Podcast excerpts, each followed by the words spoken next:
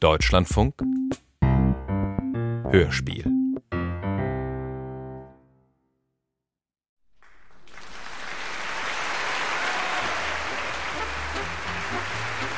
Sehr verehrte Damen und Herren. Oh, das klingt nach einer großen Sache. Live aus dem Hörspielstudio des Westdeutschen Rundfunks in Köln.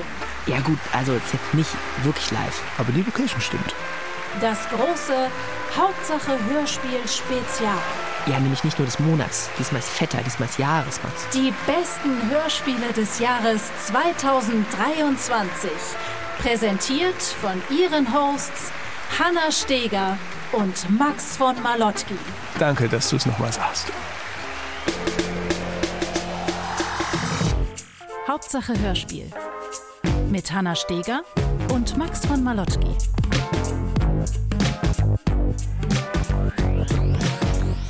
Wie immer ganz herzlich willkommen zu Hauptsache Hörspiel. Hallo.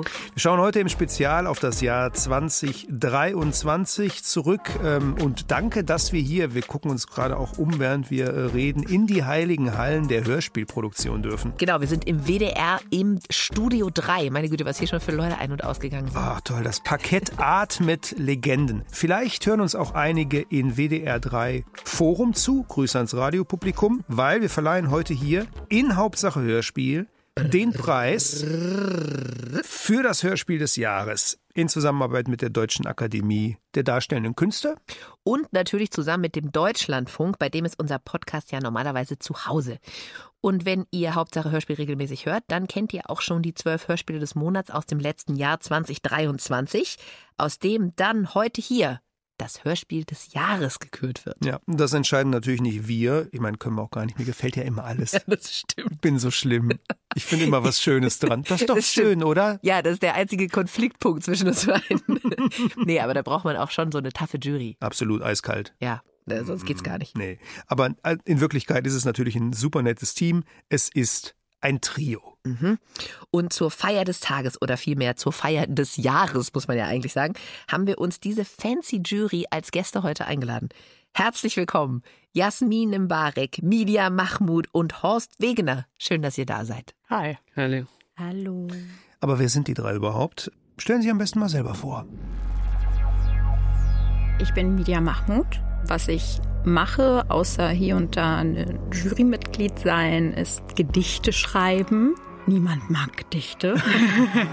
Media ist einfach ein fulles Brain. Da ist so viel drin in diesem Kopf und es ist immer wieder, auch in den sehr langen Jurybegründungen, immer wieder zu sehen gewesen.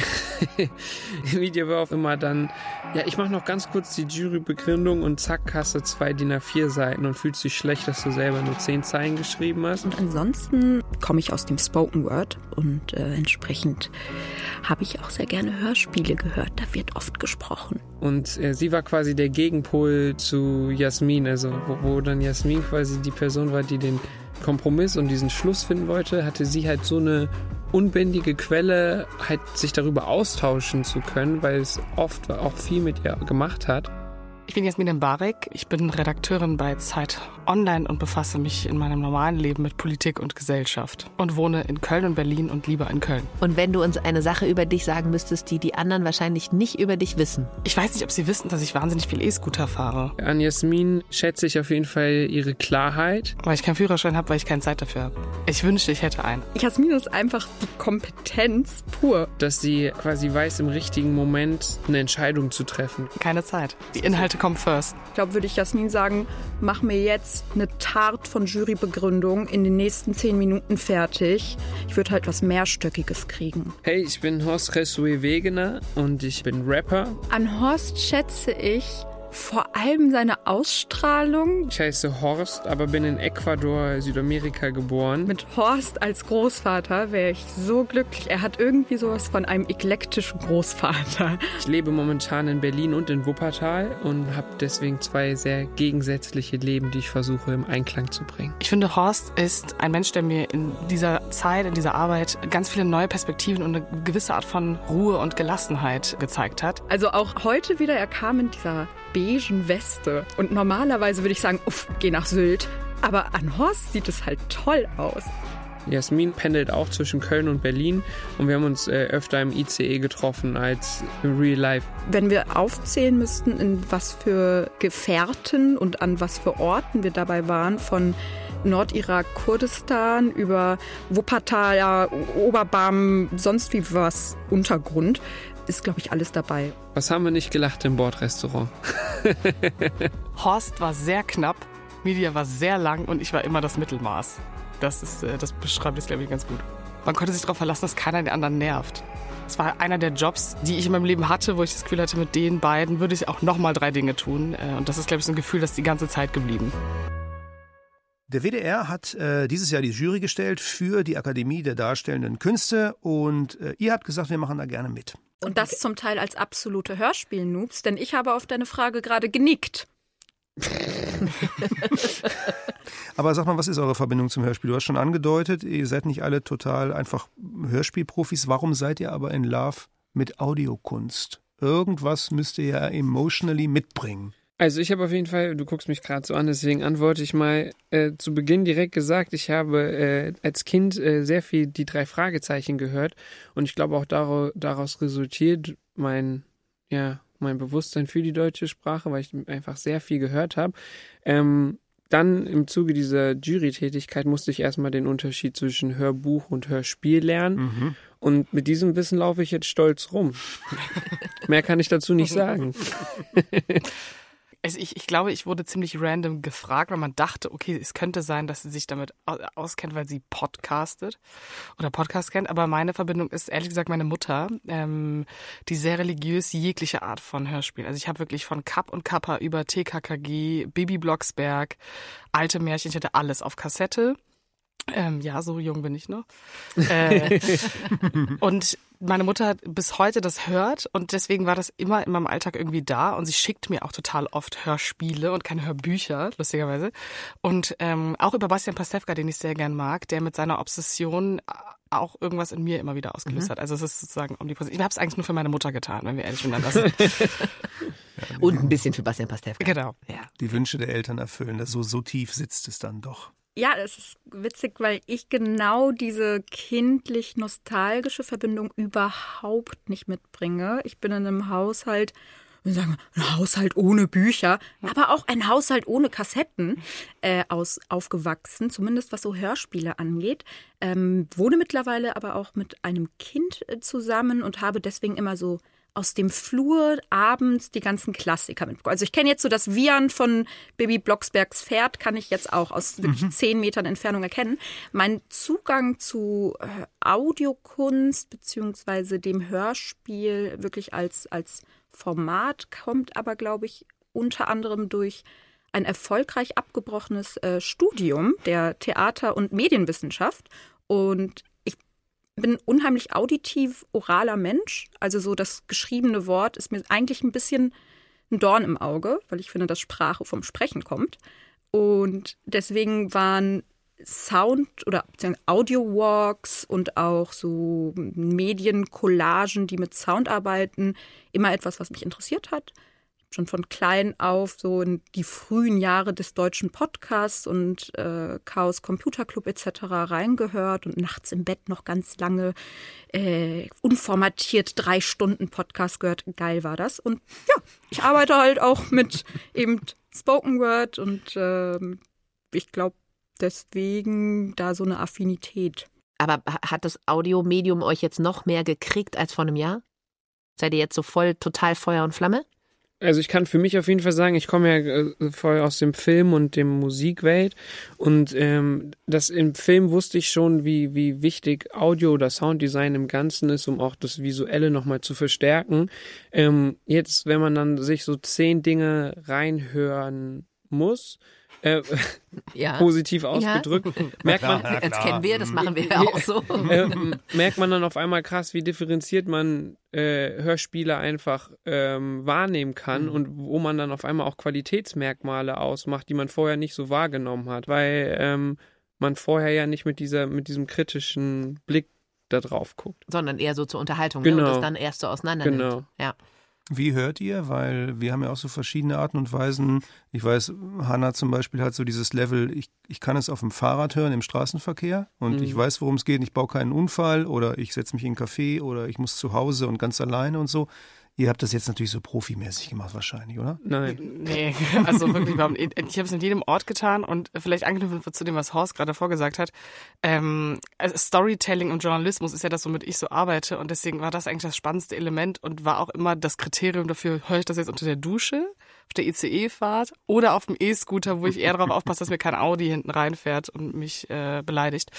Also habe ich das Gefühl, dass dieses, die, diese Art Hörspiel zu hören einerseits auch ein mega Druckding geworden ist. Also ich glaube, ich werde jetzt die nächsten Monate erstmal nicht so viele hören, weil das Volumen und die Länge, ich bin eh ein Fan von Kürze und ich glaube, dass die große Kunst für mich oft auch ist, wenn man etwas in dem kurzmöglichsten Format, das heißt nicht, dass es immer eine Stunde sein muss, aber es gibt ja manchmal auch so Serien, die sind dann so drei, vier, fünf Stunden, dann denkt man so, hm, das hätten vielleicht auch zweieinhalb sein können, dann hätte ich es vielleicht auch in einem Rutsch gehört, beim Backen oder beim Putzen, hätte gedacht, wow, das hat mich jetzt abgeholt.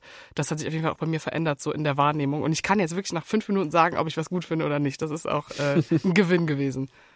Total spannend, dass du sagst, du bist ein Fan von Kürze, weil ich glaube, ich komme, also ich kam aus dieser Richtung und habe über das intensive Hörspiel hören noch mehr, was ich schon beim Film hatte, nämlich dass ich ein Fan von dem Spiel mit Zeit und mit Zeitlichkeit bin und deswegen auch gerade super langen Reihen mega gerne eine Chance gegeben habe, selbst wenn ich eigentlich dachte, boah, okay, Teil 3 von 30. ähm, ja, weil ich immer dachte, wenn du dir so viel Zeit nimmst, dann bitte, weil du auch mit Zeit selbst arbeitest. Und bei den Reihen, die wir ausgewählt haben, habe ich auch das Gefühl, dass dieses Kriterium erfüllt wurde. Apropos Zeit. Ähm, Ich wollte erzählen, die Anekdote, dass ich jetzt inzwischen auch, oder ich schätze auch im Hörspiel, auch gerade so bei Timing und so, ne, auch manchmal so Pausen, dass man auch mal Zeit hat, um durchzuatmen und alles nicht immer so total knallhart hintereinander kommt. Aber als ich angefangen habe, im Deutschlandfunk zu arbeiten, da wurde mir erzählt, und ich glaube, das war, um mich zu veralbern, aber das ist natürlich immer noch tief in mir drin, dass sobald länger als eine Minute Stille übers Radio geht, das SEK kommt und die, de- den Senderaum quasi stürmt, weil das das Zeichen dafür ist, dass ja vielleicht auch irgendeine fremde Macht, sag ich mal, jetzt bei irgendeiner Revolution oder so das Radio Argentinien gekapert hat. passiert. Siehst du? Aus dem Leben gegriffen. weil- also, Gibt es so- keine Schweigeminute im Radio? Ja, also normalerweise ist es so, nur es geht, das, 58 Sekunden. Normalerweise springt die sogenannte Not, früher war es die Note DAT, als es noch DATs gab. Und dann läuft irgendeine Musik, Läuft die irgendein. Typ vor sieben Jahren aufgenommen hat. Ja, guck, und wenn die Notdat nämlich nicht angeht, dann kommt das SEK. Da müsste Damit halt einer- niemand ja. dann jetzt übers Radio sagen kann, wer der neue, wer der neue Diktator geworden ist oder so. Ey, bitte Und sobald halt in, einem- in, sobald in einem Hörspiel quasi länger als 20 Sekunden Stille passiert, kriege ich sofort so ein Gekribbel und denke, jetzt kommt gleich irgendwie. Das S Naja. steht nämlich auch für Sende. Einsatzkommando. Einsatzkommando. Sendeeinsatzkommando. Sendeeinsatzkommando. Kommt Ja, jetzt habe ich ab. natürlich ein bisschen Schiss, dass das demnächst im, im laufenden Betrieb passiert, Jetzt wenn habe ich ich mal euch kurz durchatme. Ja, Ja. danke. Total. Gute Verschwörungstheorie, gefällt mir. Die offensichtlich die Mitarbeiter des Rundfunks selber in dich eingepflanzt haben. Okay, aber du wolltest eigentlich, du wolltest eigentlich zur Zeit was sagen. Ich wollte eigentlich sagen, dass wir natürlich über die Hörspiele sprechen wollen, die in der Top 3 gelandet sind zumindest. Also das, was von den Hörspielen des Monats letztes Jahr es erstmal unter die drei Nominierten geschafft hat, damit wir dann am Ende unserer Podcast-Ausgabe zum Gewinner kommen können. Nominierung Nummer 1. Wes Alltag Antwort gäb. Alle sind bemüht, sich, wenn man das fotografisch ausdrücken will, im perfekten Licht abzubilden, sich wie ein Objekt beispielsweise in der Lebensmittelfotografie ideal in Szene zu setzen. Ich bin die köstliche Erdbeere auf dem Foto. Ich habe das großartige Aroma, das mein Aussehen verspricht. To do. Potenziale besser nutzen. Berufliche Zukunft. Plan machen. Coaching. Fußpflege. Beziehungspflege. Steuererklärung. Kleiderschrank ausmisten. Ja, Ja. ist das mein Stichwort. Genau, also Ja. willst du noch mal kurz auch sagen, worum es geht? Ja, es ist im Prinzip ähm, wie ähm, so ein Psychogramm eines Protagonisten, den man nicht näher kennenlernt. Er ist einfach der Protagonist und der sich selbst reflektiert ähm, und sich selbst in der Welt sieht, von außen, von innen und wahnsinnig skurril seine eigene Wahrnehmung laut reflektiert und auch den Hörer dazu bringt, äh, das zu tun. Und äh, das war mein absoluter Favorit. Ich muss auch sagen, auch in der das ganze Jahr über hat mich das irgendwie noch begleitet, ähm, weil Und das ich als erster Beitrag eigentlich. ja genau. ne? Es war Ja. es war einfach Liebe auf den ersten Blick und es war für mich ein bisschen so wie Karl-Ove Knausgard zum Hören. Also äh, weil ich die Bücher auch sonst gerne lese und dachte so, das ist der innere Monolog von ihm, wenn er sich gerade nicht mit Selbstbefriedigung oder äh, das Aussehen eines 50-jährigen Mannes in der Hauptstadt äh, beschäftigt. das war sozusagen mein Vibe. Und äh, es gibt so Zitate, zum Beispiel wie Empathie verausgabt auch. Und das sind so Sätze, die du denkst so, so, okay, das ist auch so, das könnte ich auch selbst reflektieren in mein Journal schreiben äh, und denke, ich wäre die intellektuellste Person der Welt. Wir haben gedacht, wir hätten gerne aus ungefähr zehn Sätzen aus dem Ding so Kühlschrankmagneten gemacht. Ja. Und auch so, also Elemente in dem, die waren, das war ja wahnsinnig irritierend zwischendurch, ne? So, alles interessant, mal fünf. Also es wird, der Satz wird fünfmal gesagt und dann so, bravo, Schnitt. Und du bist so, ist irgendwas drin gelassen? Ist es, oder ist das eigentlich auch mein innerer Monolog, der manchmal so bescheuert ist, ich denke, ich gehöre irgendwo eingeschlossen. Im Sinne von, weil ich, man hat das ja manchmal, dass man so denkt, nur man selbst denkt diese Gedanken. Und das äh, hat es einfach wahnsinnig schön abgeholt. Und ich glaube, wir waren uns auch als Jury in dem Monat wahnsinnig einig, dass das definitiv, ich glaube, das war bei allen auf der Eins. Wir haben ja immer sozusagen unsere drei Favoriten in jeden Monat reingenommen in die Besprechung. Und das auch sehr verdient. Also ihr merkt, ich bin immer noch Feuer und Flamme dafür. Ich fand es tatsächlich auch richtig witzig. Also ich habe an Ja. manchen Stellen richtig laut gelacht einfach. Tolles Ding. ja. Voll, ich glaube, bei uns war auch dann auch da wieder tragend, dass zum Beispiel dann die Stimme einfach auch, dass man der einfach gut folgen konnte. Es hätte derselbe Inhalt sein können, von einer anderen Person vorgetragen und es hätte wahrscheinlich vielleicht nicht diese Faszination in uns ausgelöst. Ja, und ich glaube auch der Intellekt, der dahinter stand, also einmal der Pseudo-Intellekt, aber zwischendurch auch wirklich clevere Analysen, äh, die ja auch sehr vulnerabel waren, wo ich so denke, okay, ich würde mich vielleicht als Autor des Ganzen gar nicht so in die Öffentlichkeit mit solchen Gedanken stellen, dass man so das Gefühl hatte, ja, das könnte, das, ja, das, ich, ich habe das Gefühl, das könnte jede Altersklasse auch gerade gesagt haben und äh, dementsprechend war es, äh, ja, gut. Total. Ich fand nämlich zusätzlich zu dem, was da inhaltlich passiert ist, zwischen, ah, das ist ja total genial und oh Gott, was für ein, also so whiny Teenager erzählt mir denn gerade aus dem Leben. Aber dann halt eben wieder so, oh, das, Ich yes, me too. Ja, genau. ähm, kommt eben noch genau dieser Moment des der Distanz und der Nähe, die ich die ganze Zeit beim Hören hatte, irgendwo zwischen ich denke gar nicht mehr, das sind meine Gedanken, also die Form des inneren Monologs, die so, also über die Minuten so sehr in beide Ohrlöcher reinfließt, dass man irgendwann nicht mehr weiß, hört man da gerade eine Stimme oder hört man gerade eine Stimme. Und dann gleichzeitig aber eben dieser Abriss von Fragen, Reflexion etc., der natürlich auch einen selbst unheimlich viel anregt. Also ich war die ganze Zeit hin und her gerissen zwischen meinen eigenen Gedanken zuhören und Gedanken zuhören, die sich fast wie eigene Gedanken anhören, weil es eben dieser Stream of Consciousness Modus ist. Bei dem Ding habe ich tatsächlich gedacht, weil wir sind auch alle Schreibende, wie gut das war, dass ich so dachte, so, oh, ich verstehe alles sofort, aber ich würde mich gar nicht trauen, das so aufzuschreiben. Also das fand ich fantastisch. Exakt das meinte ich nämlich mit so diese Form wurde so gut gespielt, das Stream of Consciousness, weil eigentlich wird Stream of Consciousness, wenn du ihn schreibst, entweder kommst du gar nicht rein, weil es dir so peinlich ist, oder du kommst rein, aber niemand kann dir mehr folgen und das war das war so gut geschrieben, dass ich wirklich das Manuskript beim Hören irgendwann aufmachen musste, weil Ja, ich aber das war eh gut, dass es das Manuskript gab. Ich habe das auch komplett mir rausgezogen aus dem Ganzen und finde das auch so als in meinem Ordner für Inspo und Intellectual Thoughts befindet sich jetzt dieses Manuskript. Aber das war auch eine unserer, sage ich mal, verrücktesten Folgen, weil wir mit der ähm, Gesche Piening so ein schönes und lustiges Interview hatten und die Menschen, die unsere Folge gehört haben, bevor sie das Hörspiel gehört haben, waren super irritiert, weil wir halt das so witzig fanden und die waren dann immer alles so wie, ach, das ist jetzt aber so ein Monolog-Ding gewesen. Das war irgendwie so, hä, das habe ich jetzt so gar nicht erwartet.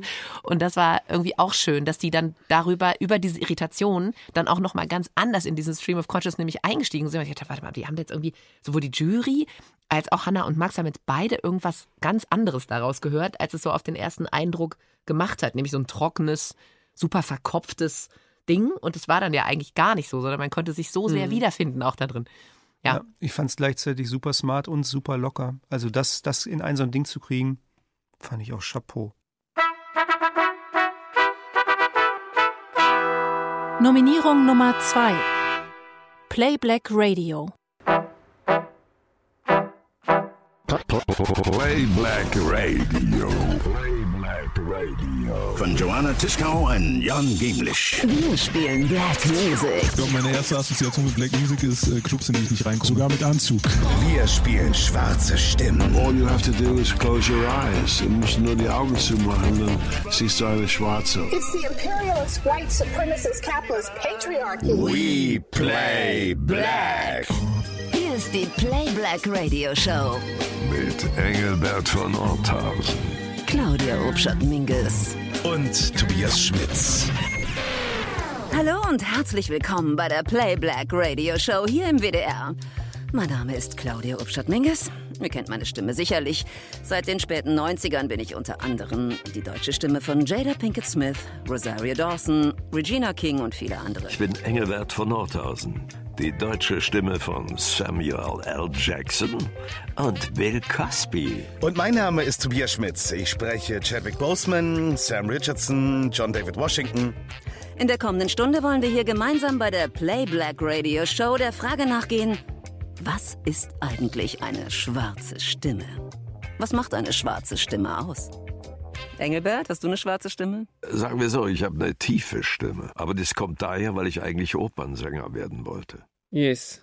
Das habe ich mein Stichwort, richtig? Ja. Für die, die es nicht gehört haben, es war letztendlich eine, eine inszenierte Radioshow, äh, die sich äh, mit der Frage beschäftigt hat, was oder wie klingt eine schwarze Stimme und in, inwieweit sind wir als äh, Konsumentinnen eben vorbelastet und geprägt in unserer Erwartungshaltung an schwarze Stimmen. Und für mich war das eine sehr interessante Sache, weil es wie sehr viele andere Hörspiele, ähm, die wir gehört haben, dafür gesorgt hat, nochmal mein eigenes Denken und Handeln und äh, Erwartungen an Menschen, egal in jeglicher Form, ähm, zu hinterfragen. Mhm. Und ich gespürt habe, krass, ähm, ich, ich bin in diesem System drin und dementsprechend handle ich auch. Also ich habe das, ich weiß noch auf jeden Fall genau, wie ich das gehört habe. Ich saß in der Ringbahn in Berlin und hatte das über AirPods gehört und ich habe echt an so vielen unterschiedlichen Orten die Hörspiele allgemein gehört und ähm, habe es echt immer so ein bisschen zwischengemogelt und da war ich gerade auf dem Weg zu einer Studio-Session und war dann wirklich so, dass ich nochmal einen Schlenker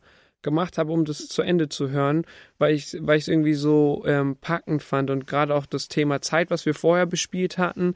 Es ist ja so, ähm, Media, du hast es extra in der in der Begründung geschrieben, dass es halt eben äh, fast eine Abwertung ist, wenn man es Collage nennt, aber dieses collagenartige Arbeiten ähm, war irgendwie so unterhaltsam, dass die ganze Zeit immer neue Perspektiven reinkamen, dass es einfach mir für so eine Person, die einfach diesen Konsum von sehr komprimierten Informationen auf schneller Art und Weise sehr entgegenkam und mir wirklich dann eine Freude war zu folgen.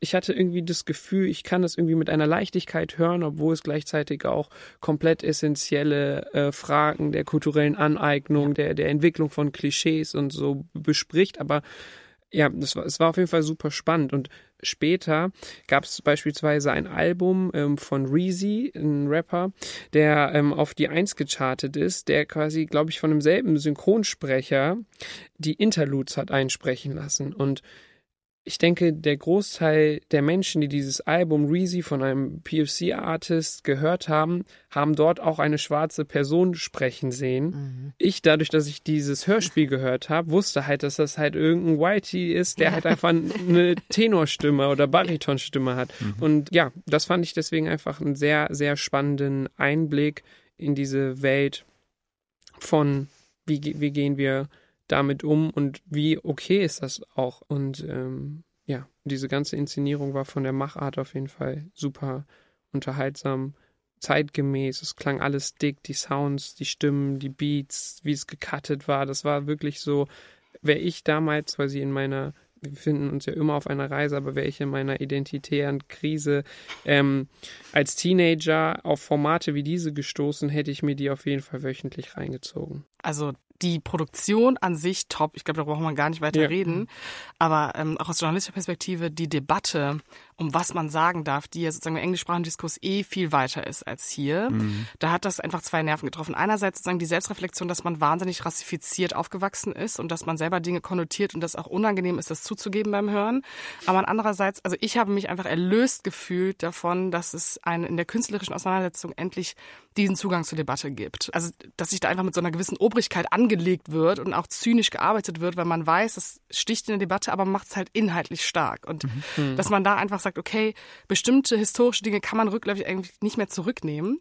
Es gab und gibt Rassifizierung in dem Ganzen, aber andererseits wie gehen wir eigentlich damit um? Sollten nicht schwarze Personen weiße synchronisieren? Sollten wir gar nicht darüber nachdenken sollen? Also dieser Everybody loves everybody Gedanke, der eigentlich Bullshit ist, aber der sich ja in der Kunst die ganze Zeit stellt und in Produktion, auch im Journalismus. Ich fand es einfach krass als Erlösung, das zu hören, weil ich so Mhm. dachte, diese Debatte ist eh so absurd und sich das zu trauen in so einem Mhm. Format Ja.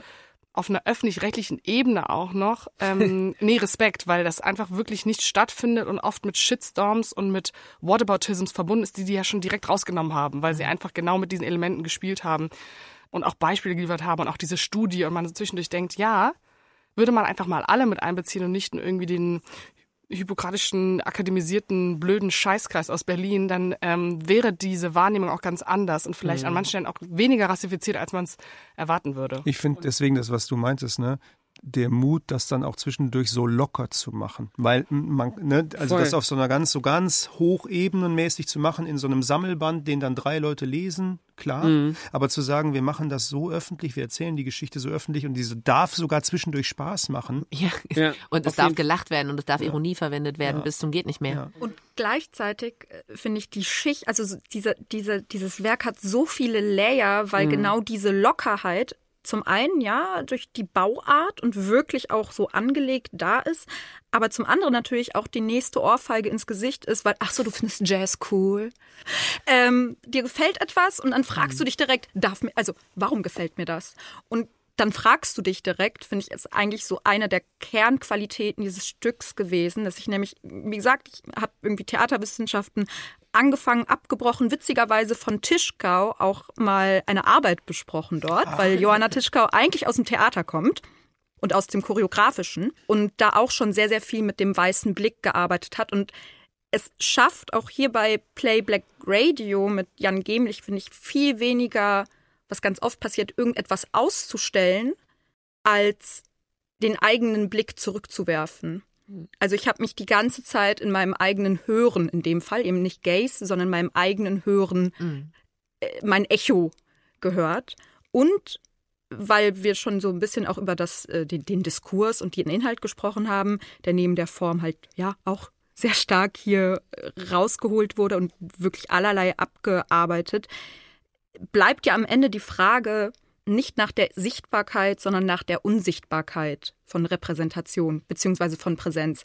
Weil wir haben die C und A und H und M und Dior Models jetzt, die Diversity, also Bund Bundkapitalismus schreiben. Machen's allein auf Benetton, so, ne? Genau, aber wenn ich in so Hörstudios oder Casts gucke, wo ist mein nicht schwarz branded, aber komplett schwarzer Cast Fantasy Hörbuch Mehrreihe? Den gibt's halt immer noch nicht und das hat mit materiell, also das ist, das sind einfach materielle Realitäten, die da auch mit aufgedeckt werden. Wer darf was sprechen, wer kriegt welche Jobs, was wird als die normale Stimme Mhm. gecastet. Und gerade im Audiobereich, wo es ja noch die wenigste Rolle von allen spielt, also wo man ja gerade eigentlich davon ausgehen müsste, dass das der Ort ist, wo welche, welches Gesicht oder welche Hautfarbe oder was dahinter steckt, eigentlich niemanden Naja, aber das ist ja genau Narrativ. Also wenn man Geschichten erzählt aus Perspektiven, das merkt man ja auch, wenn man sich die komplette Liste aller Hörspiele, die eingereicht wurden, anschaut, merkt man, dass, also ich möchte halt auch eine konservative, kapitalistische Geschichte von schwarzen Personen Genau. erzählt bekommen. Ja. Und das gibt es ja noch Gibt's gar null. nicht, Genau. Ja. sondern viele der, sagen wir mal, politisch linker angehauchten Geschichten waren auch oft Menschen, die wahrscheinlich selber rassifiziert sind oder Diskriminierung erfahren. Was wichtig ist und auch gut ist, dass die Gehör finden. Die waren auch in unserer Wertung natürlich wahnsinnig wichtig. Aber ich hoffe, dass das irgendwann kippt. Und deswegen Ja. fand ich das, weil es auch so zynisch ist und auch eigentlich so ein bisschen so ein kleines Fuck you ist. Total gut, dass man das mal in die Debatte wirft Mhm. und sich nicht so einerseits sozusagen zwischen Opferrolle, Rassifizierung und auch, ich will eigentlich mit dem ganzen Scheiß nichts zu tun haben, in diesem Triangel die ganze Zeit rumdeut, wenn man das hört. Ähm, das ist einfach wahnsinnig grandios. Also ich war wirklich äh, selten so hooked von etwas wie davon. Nominierung Nummer 3 Desire.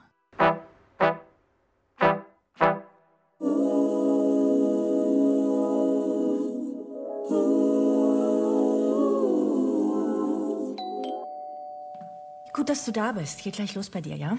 Das ist Bea. Geht's dir gut, Schatz? Früher Sexarbeiterin, jetzt Bordellchefin. Du willst gehalten und gesehen werden. Nee, auf keinen Fall. Ich doch nicht. Das ist Robin. Hey, Sam. Na, willst du auch dein Horoskop hören? Und die ist meine beste Freundin Kogo. Fisch. Es wird Zeit, dass du vollkommen ehrlich zu dir bist. Wenn du den Mut findest, auf deine innere Stimme zu hören, wirst du dir selbst näher kommen Sam, und Patrick ist da. ich lese dir später vor. Nee, danke. Das klingt mir viel zu anstrengend.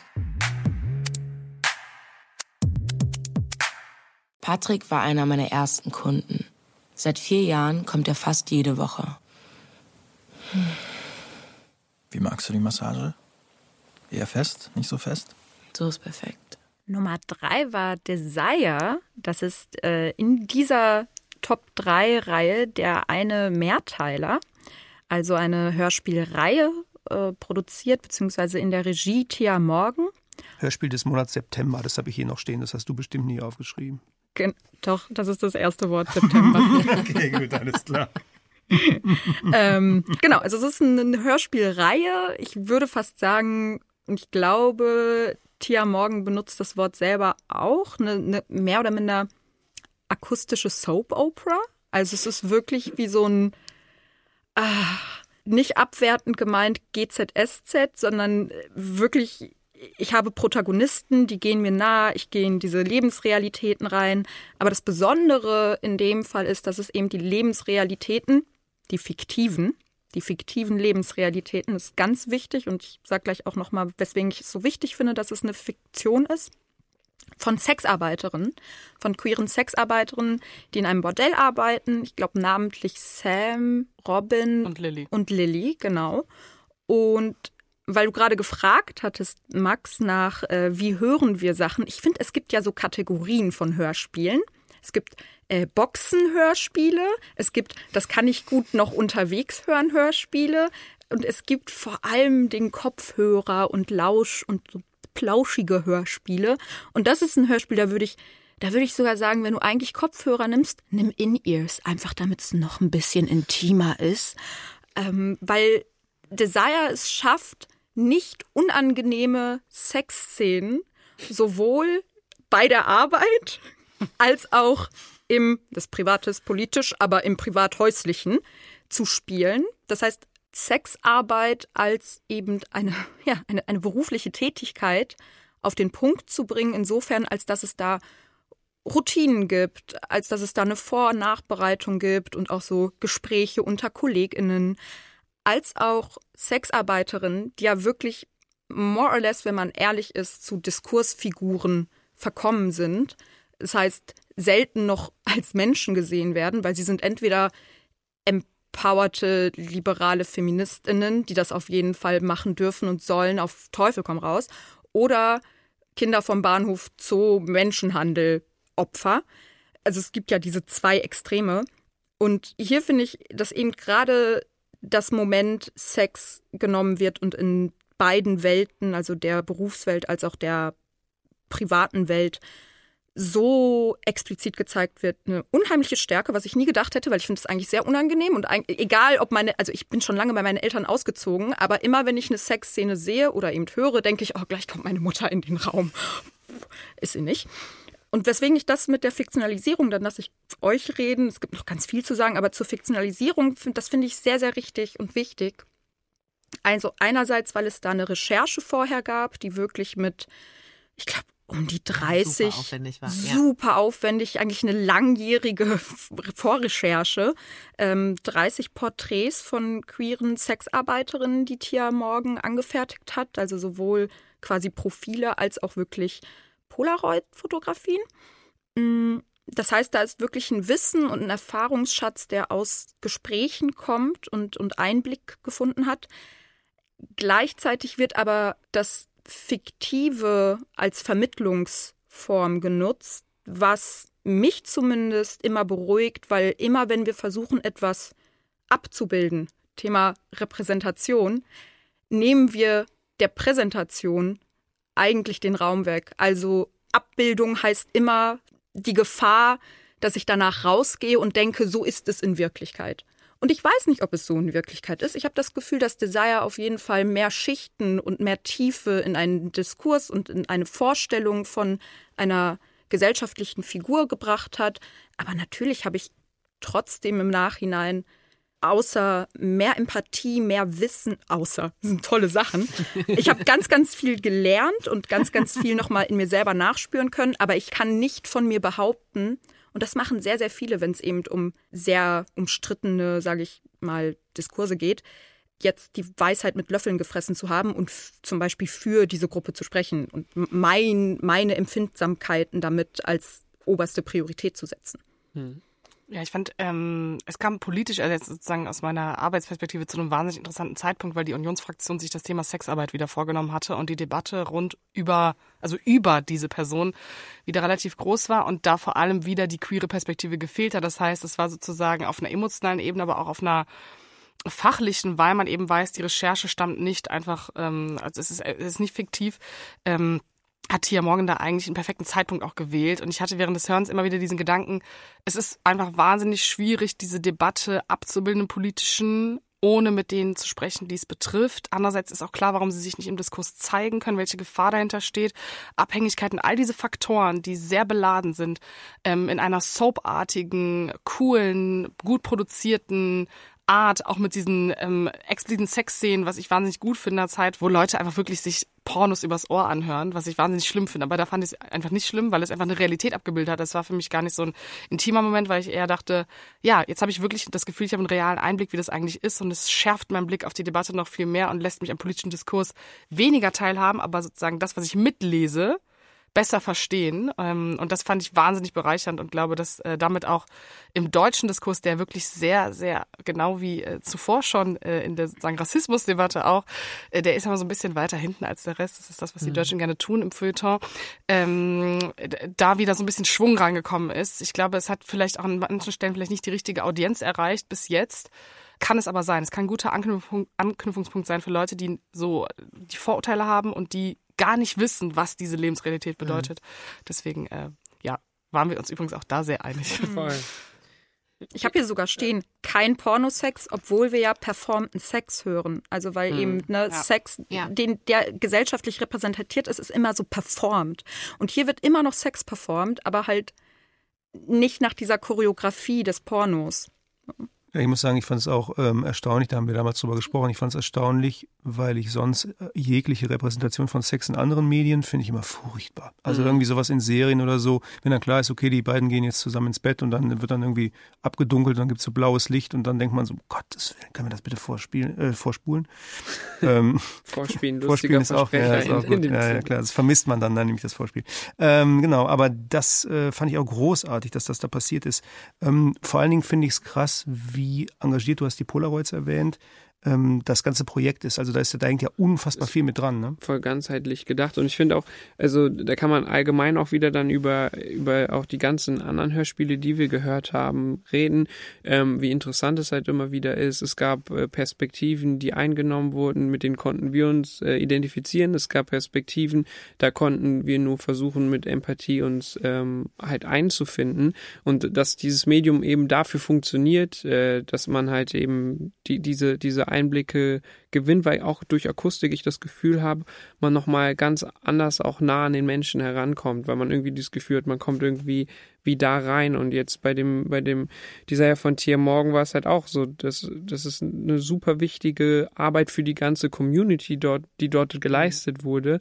Und, und es ist super wichtig zu diskutieren, wie kann man quasi in, in einem öffentlich-rechtlichen Rahmen eben diese Form von Arbeit einfach stärken und noch sichtbarer machen, weil so wie du gerade schon gesagt hast, es hat noch wahrscheinlich nicht die Hörerinnenschaft gefunden, die es quasi geht, in diesem Diskurs abzuholen, mhm. sondern es hat wahrscheinlich die erstmal empowered, die in, in irgendeiner Form involviert sind. So, und da, da, da liegt es dann, ich weiß nicht, welche Stellschrauben zu, zu bewegen, dass das sich noch verändert.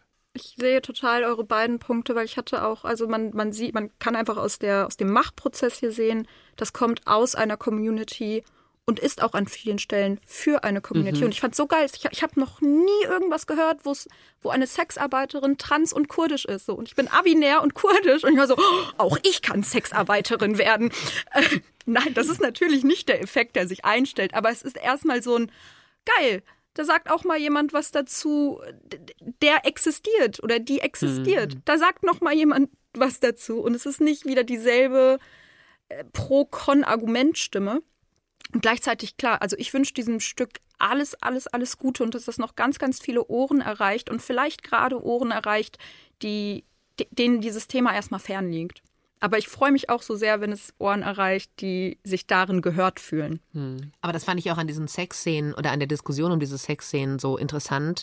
Jetzt von wegen, dass es Ohren erreicht, dass die Leute, die sich dann so darüber empört haben, dass da so viel und so expliziter Sex drin vorkommt, da habe ich dann auch immer gedacht, ja, aber dann, wenn, wenn du dich daran jetzt so störst und das das Einzige ist, was du daraus hörst, dann hast du wirklich nicht verstanden, worum es hier eigentlich geht, nämlich wer, wer da Sex hat und auch in diese, ja, total angeblich verruchte und so eindeutige Szene irgendwie reinzugucken und die Vielschichtigkeit darin zu entdecken. Deswegen war es so für mich, der ich auch immer noch so im drei Fragezeichen Level hängen geblieben bin, auch okay und verträglich. Das ist schön. Ja.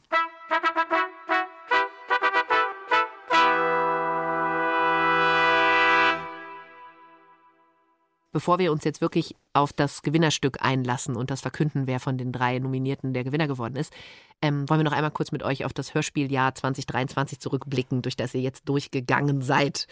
Und ähm, ich glaube, was mich vor allem interessieren würde, ist, ob es, ob ihr das Gefühl hattet, dass es irgendwelche Themen oder irgendwelche Trends gab, die euch so angesprungen haben.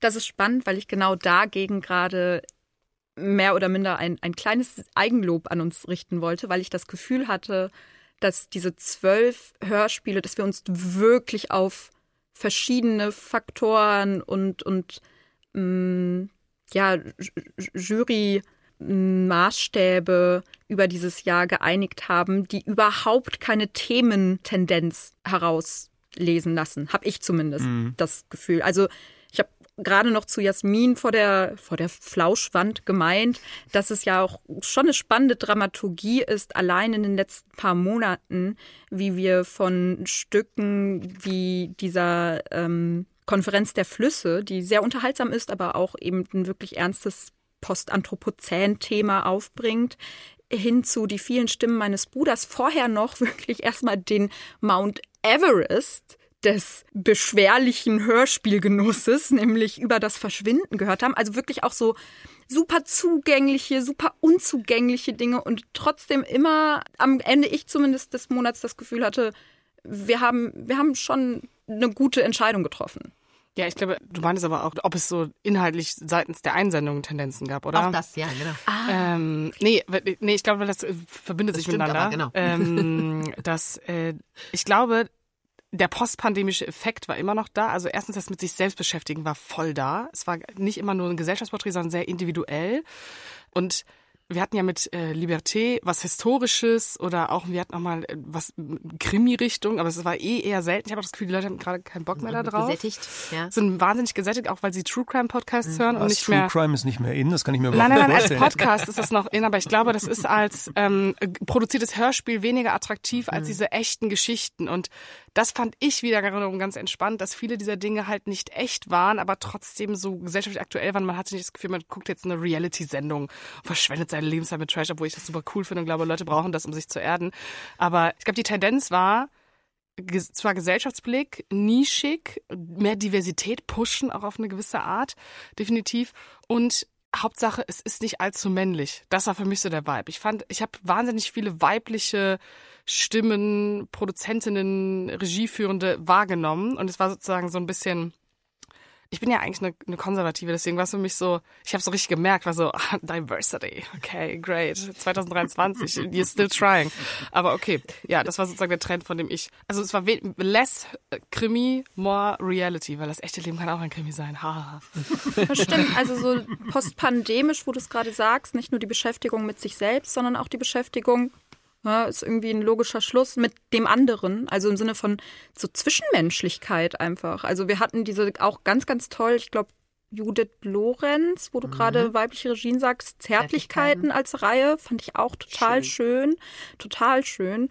Mm, klar, Desire gerade genannt, da geht es auch ganz viel um dieses Nähe-Distanz-Verhältnis und auch so eine Geschichte wie über das Verschwinden, so beschwerlich sie war, am Ende war es für mich auch, hat es für mich auch sehr tief in so Einsamkeiten oder auch Verlustgefühle reingekickt. Und ich glaube, das mit den Krimis, da muss ich noch, da habe ich noch Fragezeichen, weil ich habe das Gefühl, es sind immer noch unfassbar viele Nee, ich Krimis wirklich, dabei. Also, äh, Stichwort Sozialisierung meiner Mutter und so. Meine Mutter würde jetzt sagen, nein, es ist weniger geworden. Und ich Okay. glaube auch sozusagen diese Auseinandersetzung mit irgendwas, was man nicht kennt. Also das Interesse für was Neues, das ist da. Also auch bei ähm, die Stimme meines Bruders, wo du so merkst, okay, diese individuelle Geschichte und diese neue Perspektive, irgendwas, was ich nicht kenne, da haben die Leute irgendwie Bock drauf, weil sie vielleicht vier Jahre lang den gleichen Scheiß Porridge gegessen haben und jetzt äh, keine Lust mehr haben, sich mit den gleichen Themen wie 2019 zu beschäftigen. Ich übrigens auch. Deswegen äh, danke an die Einsendungen, die das möglich gemacht haben. Ich weiß nicht, wie es Horst ging. Der hatte, der, auf was hattest du Bock?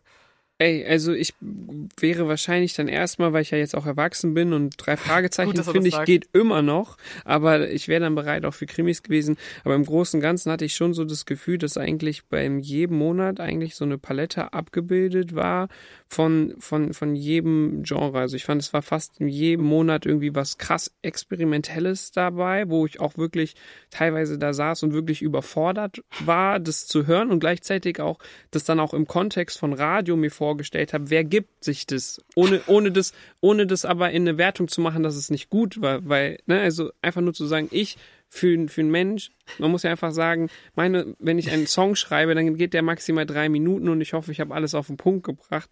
Sich dann auf eine Stunde Klangcollage einzulassen beim Autofahren und Regen ist dann eine Sechs andere Stunden? Geschichte. Sechs Stunden. ähm, fand ich super interessant. Krimis waren äh, laufenden Band dabei. Es war immer irgendwie was soziokulturell, Gesellschaft relevante äh, Geschichten äh, da. Und im Großen und Ganzen fand ich, ich weiß nicht, wie es die Jahre davor war, ähm, dass wir eigentlich außer, ich glaube, ein Monat oder so waren wir wirklich, wo wir so gesagt haben, Mensch, da haben sie sich jetzt wirklich alle nicht viel gegeben, dass wir wirklich immer so waren, krass. Es, es, Muss das sein. Genau, Ja. es ist, es ist äh, eine, eine, eine sehr gute Dichte da gewesen. Das ist doch mal ein Lob an die deutsche Hörspielszene und das, was es da so gibt. Und damit würde ich sagen, kommen wir zum Gewinner, zum Hörspiel des Jahres. Rekrutiert sich, wie gesagt, aus den drei Nominierten. Trommelwirbel. Meine Damen und Herren, gewonnen hat. Wir schalten jetzt Warte live ganz kurz, zum genau. Media. Mahmoud. Also einen- Leute, einen Brief also ihr müsst euch, vor- Leute, ihr müsst euch jetzt vorstellen, äh, wir sitzen hier im Funkhaus. Ähm, wir blicken gespannt auf die Händefamilie. Sie öffnet einen Kuvert. Max, Max überreicht mir gerade den Brief. Er kommt aus der Okay. Redaktion. Max, Max, ganz schnell. Es ist schon, Kinder müssen ins Bett. Der Notar. Das ist Und da geht es auf. Play Black Radio.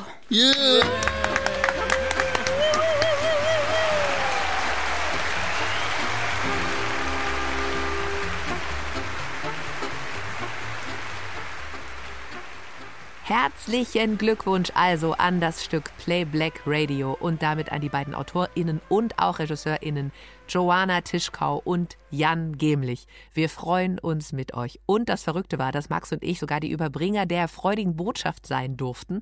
Und dafür haben wir die beiden angerufen. Erst so getan, als wären sie einfach nur unter den Top 3 und kriegen deswegen noch einen kleinen Anruf von uns. Und dann haben wir die frohe Botschaft einfach rausgeknallt. Und der Gewinner steht fest. Okay. Das seid nämlich ihr. Wirklich? Hast du das jetzt gerade inszeniert? Das war doch oder? jetzt ein hab ich das Witz. inszeniert. Ich Hä? wusste es vorher schon. Wir wollten euch nur noch ein bisschen im Ungewissen lassen. Ach. Also die ganze Top 3 Nummer war natürlich einfach eine riesige Lüge. Ihr habt einfach das Hörspiel des Jahres gewonnen. Ja! Herzlichen Glückwunsch. Und ich gehe schon die ganze Zeit, die ganze Woche so durch mein Leben so, ja, lasst ihr darauf, ihr darauf nichts ein. Es, ist, es wird sowieso nichts werden. Nein, ihr seid es. Wir freuen uns total für euch.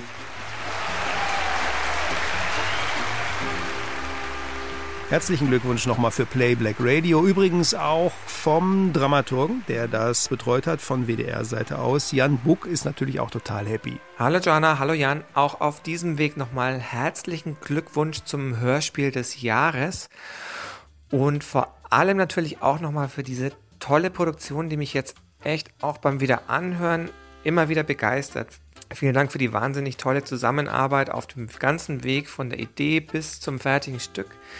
Vielen Dank aber auch an das geniale Team, die uns dabei unterstützt haben, allen voran die Cast um Tobias Schmitz, Claudia Obstadt-Minges und Engelbert von Nordhausen und natürlich Uli Korn, unseren Casting Agent. Vielen Dank für ganz viel Gänsehautmusik von Diana Eserex, von Sidney Frenz, von Euhane Schmutte. Vielen Dank an das Studioteam, an Dirk Hülsenbusch, Steffen Jahn, Barbara Göbel, Josephine Güntner, Juli Krotger und Peter Simon. Und natürlich an das gesamte WDR-Hörspiel-Team, das das alles möglich gemacht hat. Ich freue mich. Ja, danke Jan. Hörspiel des Jahres 2023, Playback Radio, sehr schön.